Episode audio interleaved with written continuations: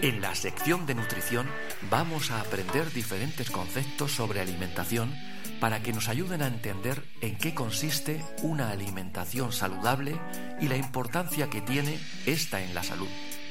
Hablaremos de cómo podemos mejorar nuestro estilo de vida con pequeños cambios.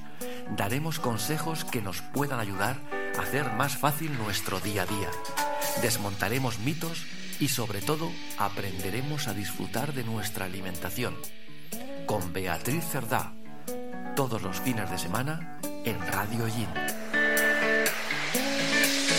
Claro que sí, todos los fines de semana en Radio Yin, Magazine Yin en fin de semana, mayo y calor, mucho calor. Y la tenemos al otro lado del hilo telefónico, nuestra dietista, experta, nutricionista de cabecera, Beatriz Cerda. Beatriz, qué lujo tenerte una semana más. Gracias, bienvenida, ¿eh? Muy buenos días. Buenos días, como siempre el placer es mío y a seguir aportando eh, información sobre este mundo de la nutrición que a veces puede ser tan complejo. Hoy el otro día te lo he dicho a micrófono cerrado, me acordé de ti, de muchos egineros que viven en Madrid. Estuvimos en Madrid en el círculo financiero de la calle Génova. Qué locura, Dios mío. ¿eh? A todos acostumbra uno, sobre todo si eres joven, pero Ellín de mi vida, Ellín de mi alma. ¿eh? Qué caos de ciudad, Beatriz, ¿eh? qué barbaridad.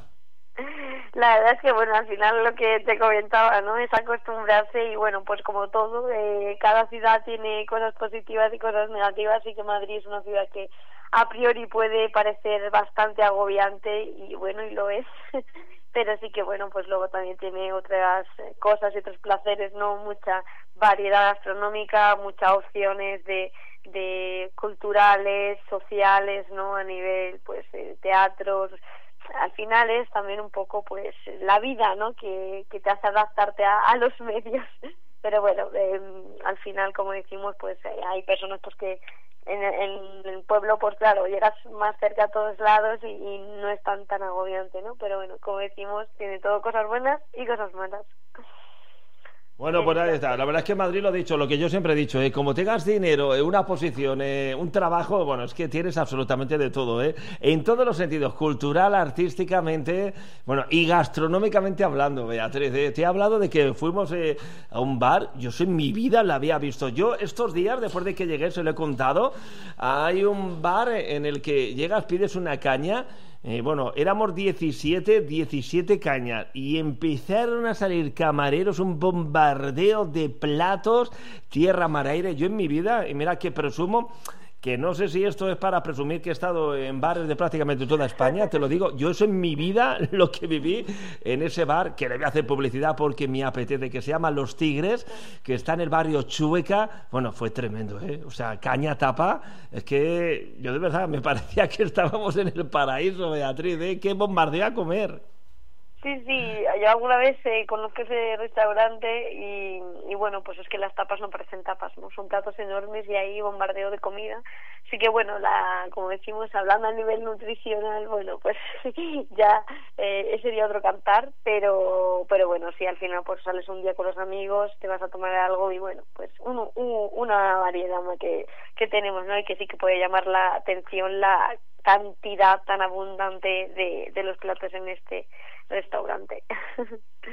Bueno, pues nada, hemos hablado de comida. Beatriz, ¿cuál es tu propuesta, tu sugerencia para este fin de semana de mayo de calor, de muchísimo calor? A ver, cuéntame. Bueno, pues eh, justamente esta semana pasada, el 19 de mayo, ha sido el día eh, de las enfermedades inflamatorias intestinales para darle un poquito de visibilidad. Y por este motivo, como estamos en este fin de semana tan cercano a este día, pues me gustaría eh, visibilizarlas un poquito más y contaros un poquito más sobre ellas. No sé si conocen este tipo de patologías. Manolo, ¿las conoces, las enfermedades inflamatorias intestinales? No que suenan mucho. Bueno, pues nada, Beatriz, venga, va. Sí, lo que tú digas, lo que nos quieras contar este fin de semana. vamos para allá. Genial, bueno, pues nada, estas patologías que bueno, a veces no están tan eh, conocidas, ¿no? O que a veces no pues no se visibilizan tanto, son enfermedades eh, a nivel pues inflamatorio como su propio nombre indica y son enfermedades pues que muchas veces cursan como brotes vale entonces son enfermedades crónicas que desgraciadamente no tenemos una patología o sea una un tratamiento para para curar este tipo de, patologías y sobre todo pues estas enfermedades inflamatorias intestinales debido a eh, dónde se localiza esa inflamación pues tiene una inflamación gastrointestinal también puede generar muchísimos de manifestaciones extradigestivas. Y bueno dentro de estas dos patologías encontramos la enfermedad de Crohn y la enfermedad de colitis ulcerosa vale a pesar de que son parecidas, tienen bastante diferencia, se engloban dentro del mismo conjunto de enfermedades inflamatorias intestinales, pero sí que pues dentro de cada una de ellas pues eh, son tienen diferentes afectaciones. Se diferencian concretamente pues que, por ejemplo, en el Crohn eh, son eh, segmentos del tracto gastrointestinal afectados, eh, pero pueden estar mm, no continuos, ¿vale? Los más frecuentes es que haya una afectación en el ilion terminal o en el colon, ¿vale? Pero es la, la afectación es totalmente asimétrica, ¿vale?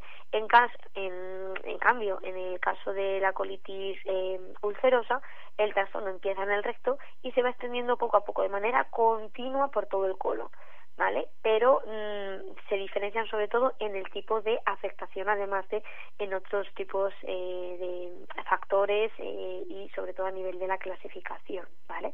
Pero bueno, estas patologías pues al final eh, complican mucho la calidad de, de, vida de los pacientes y pues bueno, es importante eh, visibilizarlas para que pues bueno, conozcamos eh, que este tipo de personas pues a veces tienen muchas complicaciones. La dieta pues va a ser eh, fundamental trabajarla sobre todo a, a nivel preventivo eh, para que disminuya la inflamación y sobre todo para intentar que los brotes estén más controlados que, que disminuyan la frecuencia de los brotes vale ahí será nuestro papel como dietistas nutricionistas que tanto nos falta en la sanidad pública eh, nuestra función de dietistas nutricionistas. Y bueno pues eh, el Crohn para hacer un poco diferenciación básica, ya ahora veremos cómo tenemos que trabajar a nivel nutricional, eh, pues bueno, en Crohn son patologías ¿no? que se más o menos se manifiesta a una edad de hasta 15 a 30 años y la colitis suele estar antes de los 30, pero también incluso después de los 60, o sea, vemos ahí también una diferenciación de la edad.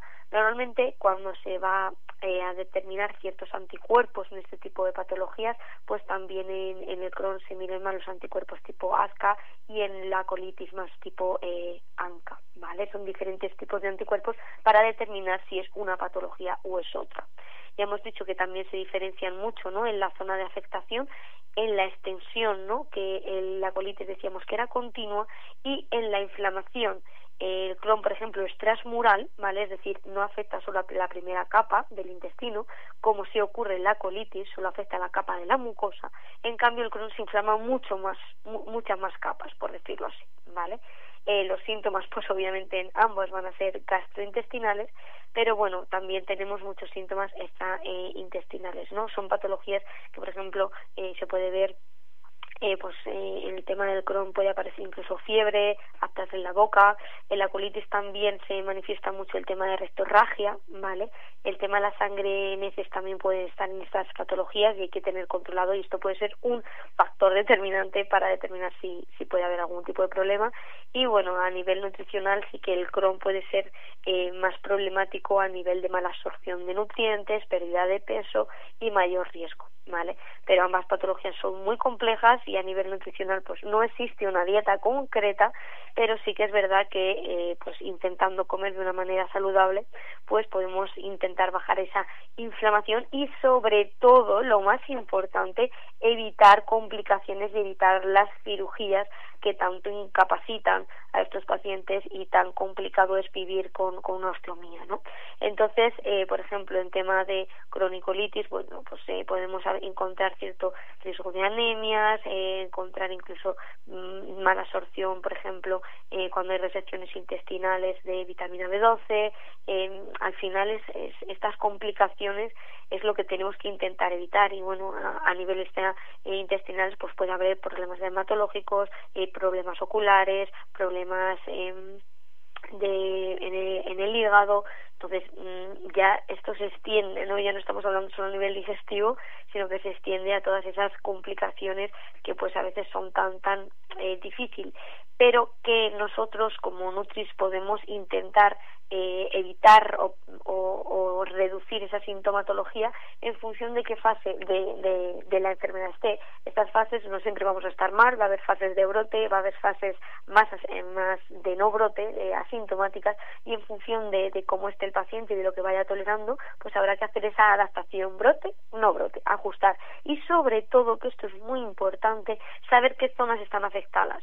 No es lo mismo que esté afectado el ilion o que esté afectado el colon, por ejemplo, Manolo, ¿no? Si vemos que, claro, pensar que en el tubo, eh, en el intestino, ¿no? Por llamarlo, de alguna manera, eh, en ese tubo de, absorción de nutrientes que es nuestro intestino, em, se van absorbiendo eh, los nutrientes en, en, zonas concretas.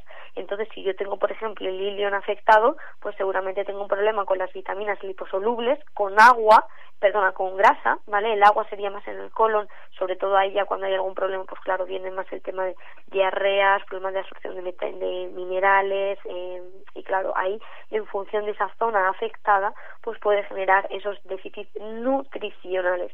Estas personas, eh, ¿por, qué, ¿por qué me gusta hablar de este tema? Bueno, principalmente porque me estoy especializando en nutrición digestiva y creo que son patologías pues que son muy relevantes y que incapacitan mucho y que tenemos un papel fundamental para, como decía, mejorar esa calidad de vida. O sea, imaginaros, ¿no? Personas que padecen estas patologías y que tienen que ir 14 veces al baño, que tienen que salir fuera de casa sabiendo dónde tiene un baño porque no se sienten seguras, eh, pacientes que no se encuentran bien o que han tenido una cirugía y tienen que ir con la bolsa eh, y, al final eso a nivel mm, emocional es muy duro, ¿no? Eh, ir a la playa, el normalizar eh, estas situaciones, pues que al final desgraciadamente acaban una cirugía y, y necesitan este esta bolsa complementaria. Y bueno pues puede ser pues eh, realmente muy molesto más allá de todas las complicaciones y de todo el problema que conlleva tener eh, estas eh, síntomas estas diarreas. Y sobre todo es más complicado a nivel nutricional diría yo. Creo que la enfermedad de Crohn por ese riesgo de más de malnutrición vale y que en algunos casos pues claro hay que asegurar esos esos nutrientes pero sobre todo yo lo que me encuentro en consulta a veces ya pasamos a hablar a nivel emocional no el miedo que hay cuando hay una patología a tomar ciertos alimentos por el miedo que me siente mal.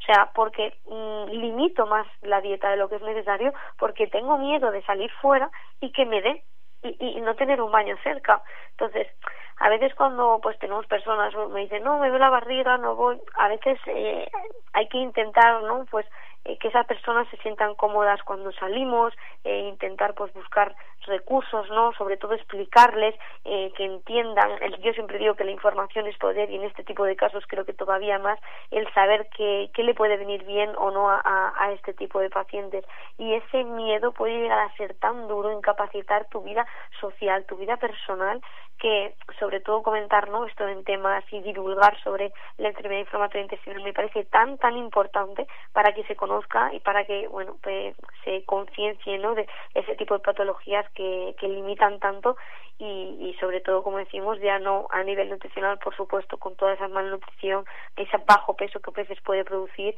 y hay que ajustar pues muchísimas cosas no hay que ajustar la proteína eh, hay que ajustar eh, la fibra eh, por ejemplo también hay cierto riesgo a veces de tener problemas eh, renales eh, piedras y bueno pues hay que habría que trabajar también con el tema de oxalatos que no sé si os sonará todo esto pero bueno valorar esa tolerancia al fin de cuentas no existe una dieta concreta. Lo que hay que hacer es personalizar porque aquí la personalización es súper importante en función de la tolerancia que tenga cada paciente en este tipo de patologías, pero sobre todo, no ya hablamos de, esa fibra que hay que ajustar en función de la tolerancia y la medicación. Aquí obviamente nosotros como Nutris no, no tenemos ningún papel porque la manda el médico y, y se van metiendo las alimentaciones que sean pues menos fuertes y si no funciona se va pasando al siguiente paso y bueno, eh, la, la, el último recurso siempre si no funciona anterior acaban siendo las terapias biológicas que por supuesto pues también tienen muchas eh,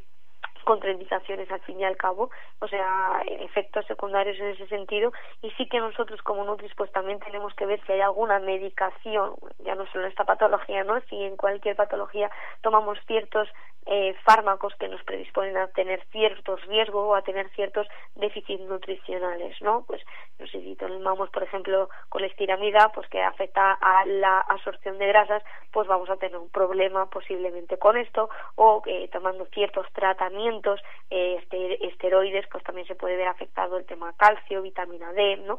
Al final eh, hay que intentar ajustar, por eso es muy importante tener el apoyo ¿no? de, de, una dieta con la que el paciente no tenga miedo, porque se tiene mucho miedo, como comentábamos, que se valore tolerancia en función de qué fase de la patología esté y que sobre todo en estas eh, enfermedades es muy importante el apoyo familiar, el apoyo con los amigos, el apoyo ¿no? con, pues, con, con tu nutricionista en el sentido de que te sientas cómodo tomando ciertos, ciertos alimentos para evitar complicaciones, evitar esa desnutrición y por supuesto pues que puede haber alimentos que estén muy contraindicados en ciertas fases de la enfermedad eh, la fibra por ejemplo y que generemos si no la fibra es muy buena y generamos un riesgo de obstrucción no entonces bueno en estos casos obviamente cuando ya son demasiado graves pues acabamos con nutriciones enterales eh, y, y, claro pues o incluso con nutriciones parenterales por vena y ya pues se complica todo todavía más cuando nosotros lo queremos es que si el intestino está funcionante poder utilizarlo y sobre todo evitar eh, esas complicaciones de, las cirugías y en caso que las haya pues habría que hacer esas adaptaciones pero sí que es muy muy complicado vivir con estas eh, patologías yo os recomiendo siempre que cuando haya cualquier patología que no os sintáis solos que este tipo de patologías hay muchas asociaciones hay muchos apoyos apoyo donde tú puedes eh, sentir ¿no? que otras personas están pasando por lo mismo a de información también me gustaría eh, destacar la página de Educa Inflamatoria. Tenéis un montón de información ahí para personas que, que padezcáis esta, esta patología. Y bueno, sobre todo que todo esto está cambiando, es muy emergente, eh, todavía pues faltan muchísimos estudios no a nivel nutricional, eh, si son interesantes meter ciertos suplementos, eh, trabajar no con medicación que cada vez también eh, yo creo que es esperanzadora, ¿no? que cada vez hay más herramientas para trabajar con esto y bueno, yo creo que en esa parte es fundamental el acoplar y trabajar en un equipo multidisciplinar que tanto nos gustaría eh, para poder abordar estos casos pues de una manera muchísimo más concreta y muchísimo más personalizada para el paciente porque al final la mayor complicación a veces es el tiempo que, disponemos no de atender a estos pacientes. Y yo creo que bueno si poco a poco vemos qué riesgos tiene cada paciente se pueden evitar muchas complicaciones y mejorar esa calidad de vida no sé si conocías todo esto Manolo ese miedo a veces que se puede transmitir con los pacientes en estas situaciones Mm. O sea, que te apasiona este tema, no lo sabía, no vea. ¿Esto lo has contado en, estas entregas? Sí. O sea, ¿y esto por qué es este interés tan. Eh, que, que, nos estás contando, Beatriz, en la entrega de, de este fin de semana? Bueno, al final pienso que la patología digestiva es un mundo que me estoy especializando y que cada vez me, me, gusta más. Yo creo que cuando empiezas a hablar de ello te atrapa, sobre todo hablar de la microbiota intestinal, ¿no? Ya empiezas a hablar cómo los bichitos afectan, ¿no? A todo nuestro proceso digestivo y, y bueno, pues me gusta mucho sobre todo ver cómo cambiando cosas tan simples como es mejorar, cambiar cuatro cosas en tu alimentación, notamos esa mejoría, porque bueno, dentro de que la alimentación es muy importante, ya lo hemos comentado otras veces, como ese efecto preventivo, evitar patologías, ¿no? Cuando tenemos ya directamente la patología, ver que ese paciente pues no tiene miedo de ir al baño o no tiene miedo de, de ajustar eh, ciertas cosas, ¿no? Ajustar su alimentación, pues yo creo que es fundamental ver, ¿no? Cómo puedes ayudar y, y ese paciente se puede sentir tan bien y no tiene este dolor continuo o no tiene esas sensaciones que, que, que, ya normalizaban, ¿no? Que vivían normalizando con un dolor de barriga. Vivimos normalizados a veces con esas sensaciones y cambiando nuestra alimentación no vamos a curar la patología, pero sí que podemos ayudar al paciente a, a sentirse mucho mejor, a sentirse mucho más seguro con lo que come y a tener mucho menos miedo. Por eso creo que me gusta tanto la patología digestiva y yo creo que es un campo muy abierto, muy muy abierto a, a nuevos estudios, eh, totalmente cambiante, ¿no? Estamos pues cada vez viendo más evidencia que tenemos, que no tenemos que, que hacer en este tipo de situaciones y yo creo que sentir segura, seguridad cuando creo que es un campo, ¿no? A nivel nutricional que a veces puede ser complejo porque tratas con pacientes a veces pues eso que, lo están pasando mal a nivel emocional, que tienen pues síntomas que, obviamente le, influyen en su calidad de vida, pero bueno, yo creo que es esa parte, ¿no? De poder ayudar a esos pacientes, de poder ayudarles a no tener miedo a que comer, de poder ayudarles a, a, estar seguros, a, a, salir fuera de casa sin miedo, yo creo que le cambias la vida a, a, una persona y por eso me gusta tanto la nutrición digestiva. Sería un poco esa, ese, ese sentido, ¿no? Entonces, si conocerás a alguien, ¿no? De ese miedo a veces de comer alimentos y, jolín, bajar esa tensión solo con la nutrición y, y que se sientan cómodos, yo creo que es fundamental. Pero esto de la digestión tiene leyes no escritas, es decir, Beatriz, aquí estamos para enterrar, desenterrar mitos y leyendas. Eh, hay que comer rápido, lento, en su justa medida para hacer una buena digestión. No sé, ¿cuál es el truco? ¿Cuál es la receta más o menos secreta mágica para tener una muy buena digestión o aceptable digestión en términos generales? Claro, aquí, como dices tú, sería en términos generales porque depende mucho de la patología. Hablando de enfermedades inflamatorias intestinales, pues bueno, hay que ajustar, como decía, la alimentación en fase brote, fase no brote. Eso significa sobre todo controlar la fibra y que la dieta sea mucho más eh, fácil digerible, ¿vale? Como, consejos así generales para hacer una fácil digestión. Esto, pues, típico cuando tenemos una gastroenteritis. Tú imagínate, esto es como si tú vivieras con gastroenteritis constante. Pues en ese tipo de casos que hacemos pues una dieta muy blanda, ¿no? Quitamos la fibra, quitamos la grasa, uh, obviamente intentamos no tomar productos integrales, eh, fuera ensaladas, fuera fruta con piel, aunque en general decimos que esto es saludable, pero no saludable siempre va a ser tolerado bien.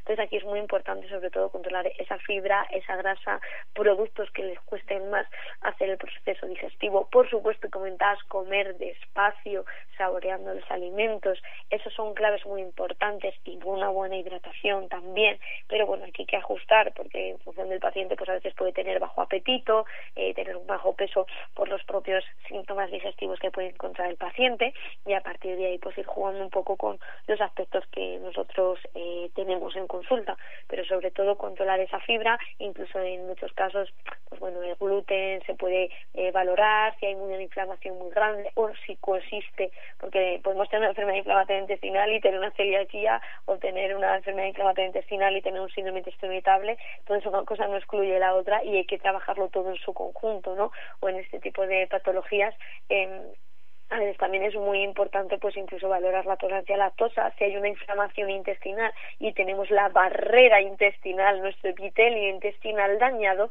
pues claro eh, vamos a tener seguramente un problema de mala absorción de nutrientes y esto será un problema para para poder absorberlos. E incluso estos alimentos pueden empeorar la sintomatología en estas enfermedades pues eh, inflamatorias. En caso pues simplemente que quiera mejorar mi proceso digestivo simplemente intentamos pues comer bien comer despacio, estructurar bien las ingestas a lo largo del día, que no sean comidas muy copiosas, muy grasientas y dependiendo, pues obviamente si estoy con una gastroenteritis, pues bueno, eh, también la hidratación, ¿no? Si tenemos diarreas frecuentes para evitar la deshidratación, que en estos casos pues también es, es fundamental para evitar complicaciones y sobre todo coger energía, que muchas veces esa debilidad, ese cansancio, toda esta parte, ¿no? Yo creo que es, es fundamental y bueno, como eh, fijaros, ¿no? Esa complicación de que, bueno, nosotros podemos estar malos dos días con, con problemas digestivos, pues la gente que vive constantemente con ese miedo, ¿no? De no saber qué comer, hay que hacer una dieta personalizada y valorar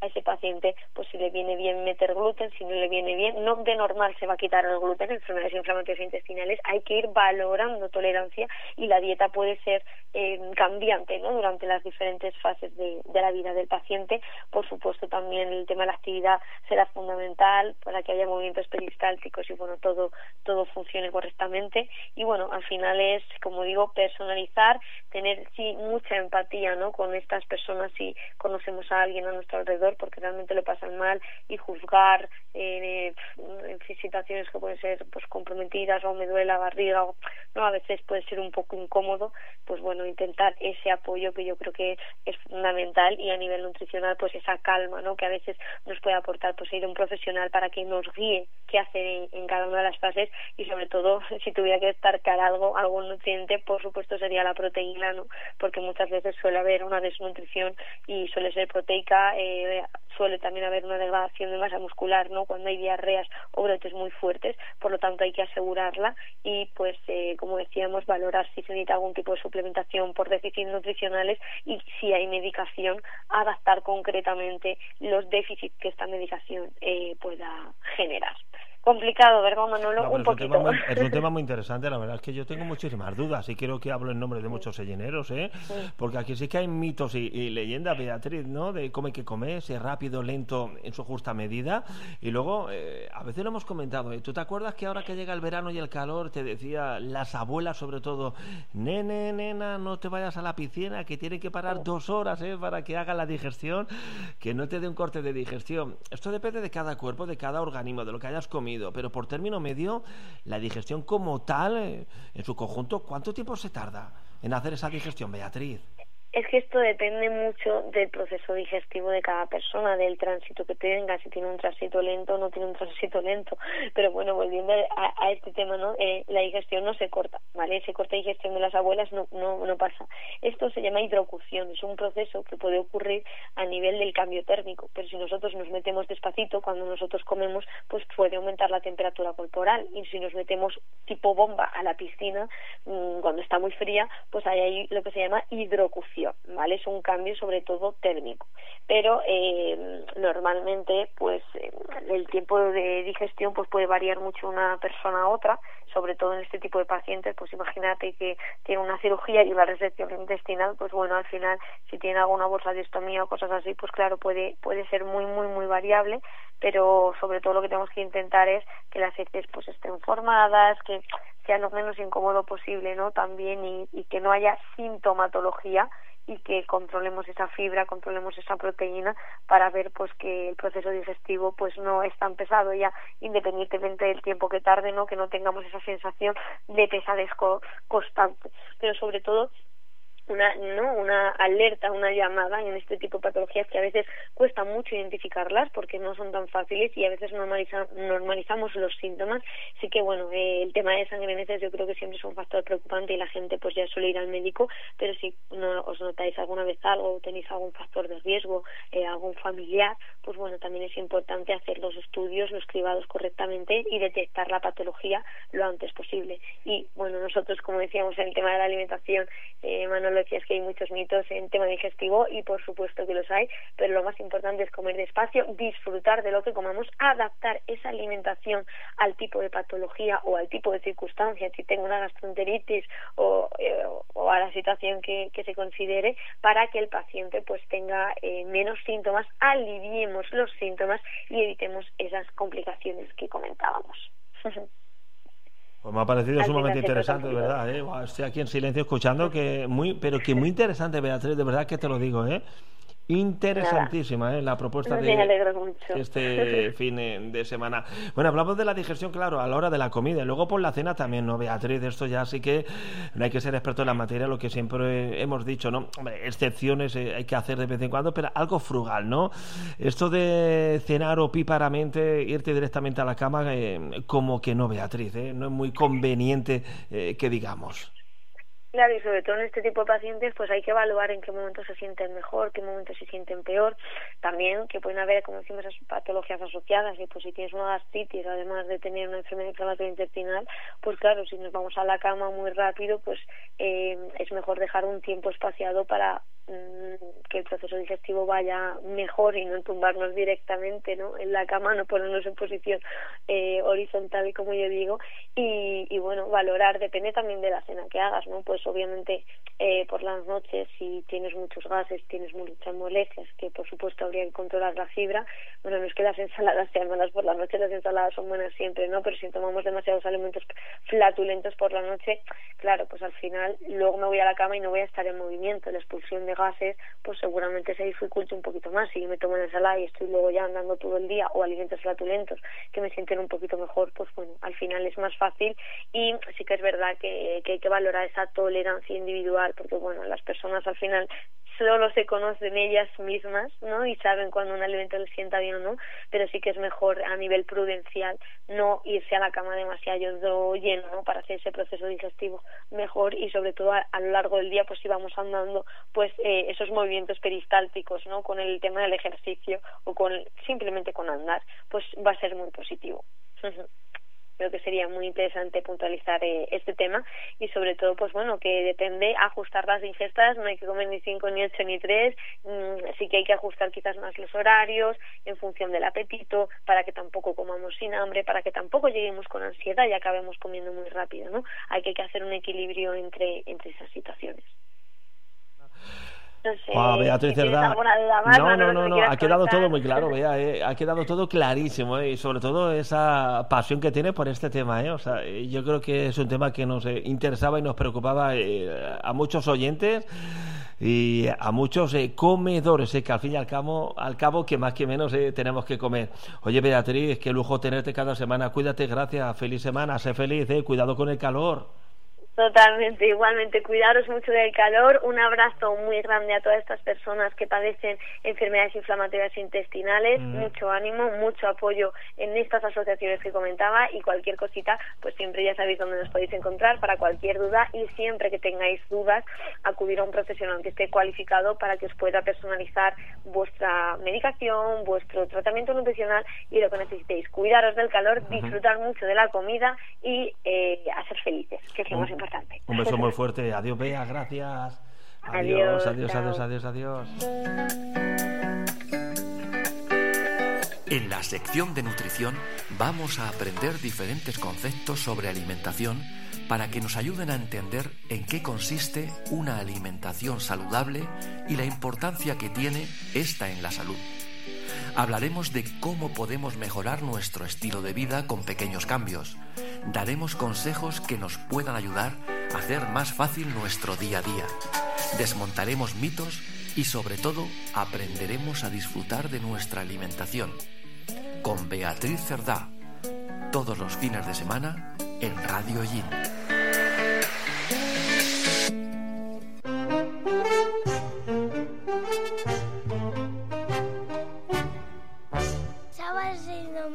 en Radio Ellín. Para el tiempo libre. Con Ramón Luca desde Babayaba. Ellín en fin de semana de Radio Ellín.